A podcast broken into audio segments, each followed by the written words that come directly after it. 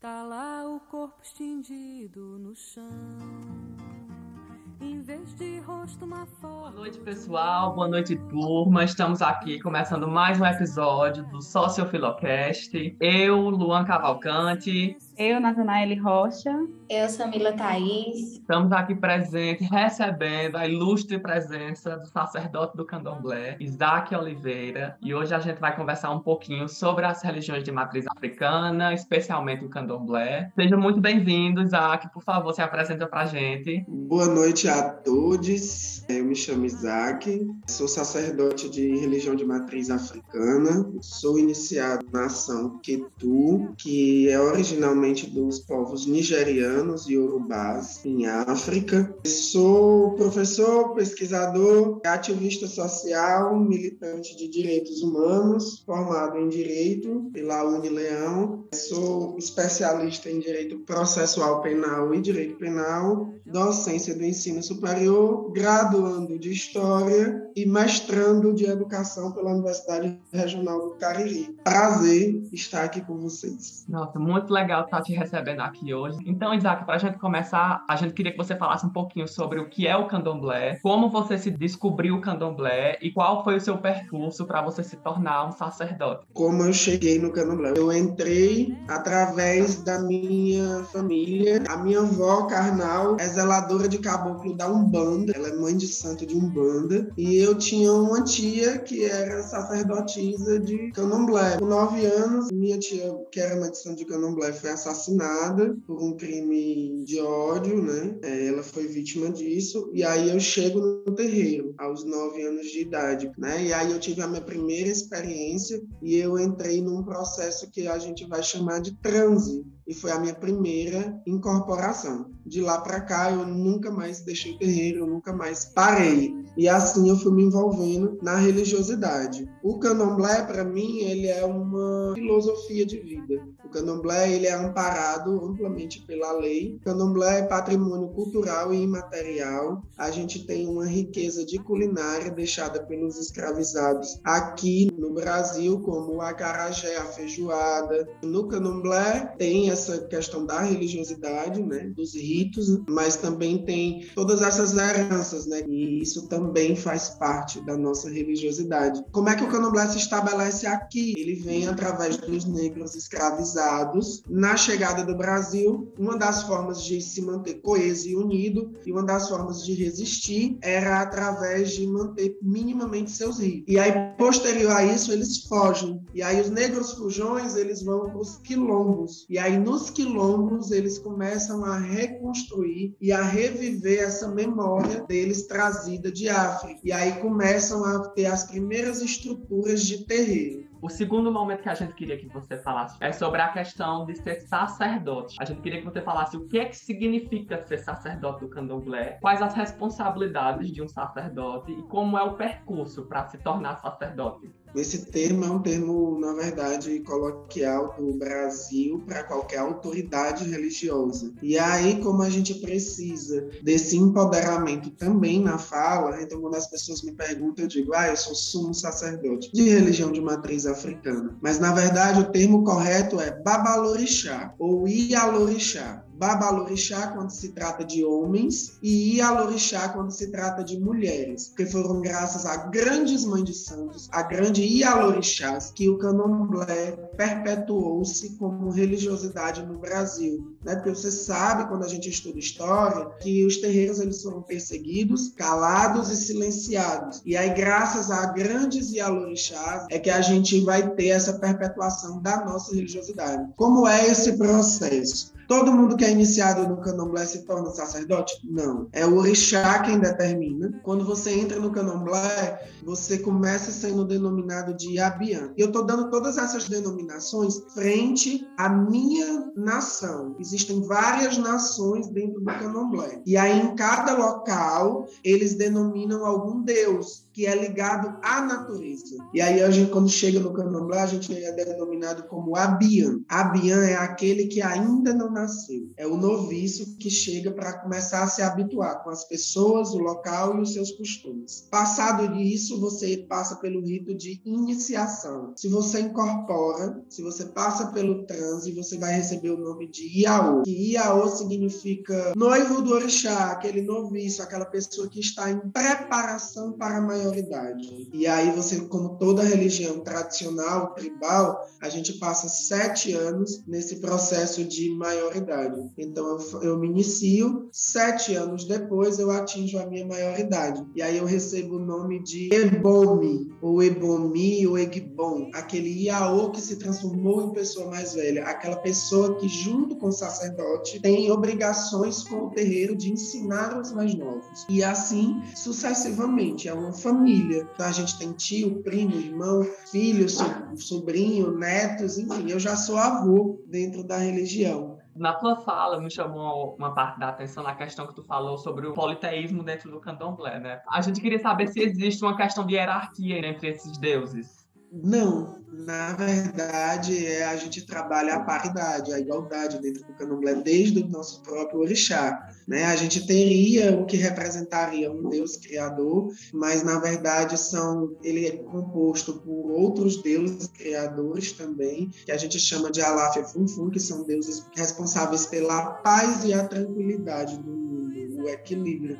E aí eles meio que se micropartículas e se microfragmentam em todos esses outros deuses, né? E aí então não existe uma hierarquia entre eles. Existe é uma coletividade. A gente na verdade é uma grande mandala. Então eu preciso do Deus que cuida do mar, do Deus que cuida do rio, do Deus que cuida da terra, do Deus que cuida do ar, para que a gente tenha equilíbrio no mundo. Eu queria saber o seguinte, no Candomblé existe alguma escritura sagrada para vocês seguirem as ritualísticas?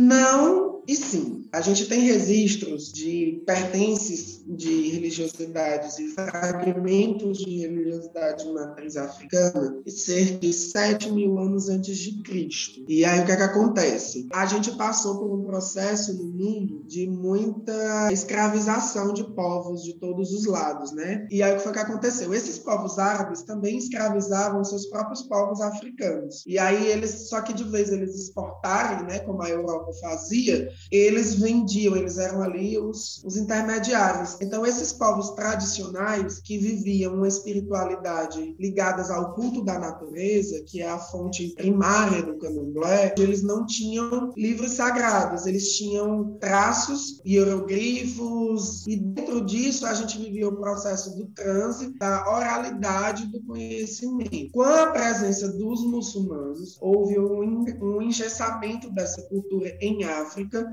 e aí com a formação dos Xexes Lagbás, os primeiros povos que conseguiram resistir e coexistir com a cultura muçulmana, eles pegaram e beberam da fonte do Alcorão, e aí criaram um livro chamado Dafa, meio que para que se oficializasse essa religiosidade. No Brasil, a gente não tem isso. Os terreiros, cada terreiro foi criando sua identidade a partir da sua cultura. Tendo em vista tudo isso que você comentou aí, a gente sabe o preconceito que nós temos no nosso país em relação às religiões de matriz africana. E aí eu gostaria de saber um pouquinho sobre o que você relaciona essa realidade, né? Que as religiões de matriz africana sofrem em relação ao preconceito. E se você já vivenciou algum episódio relacionado a esse assunto. Eu costumo falar que a escravização acabou, mas os açoites mudaram, mas a chibata continua a mesma. As pessoas que mais apanham são as pessoas que têm pele preta, são as mulheres, são os LGBTQIA+, os deficientes e as pessoas que são religiosamente divergentes das crenças cristãs, principalmente de religião de matriz africana. Quando eu falo de racismo, eu não falo de um racismo de cor de pele, né? Quando a gente entende o racismo estrutural, a gente vai entender que existe o racismo religioso, esse o Isaac sofre. Existe o racismo por cor da pele,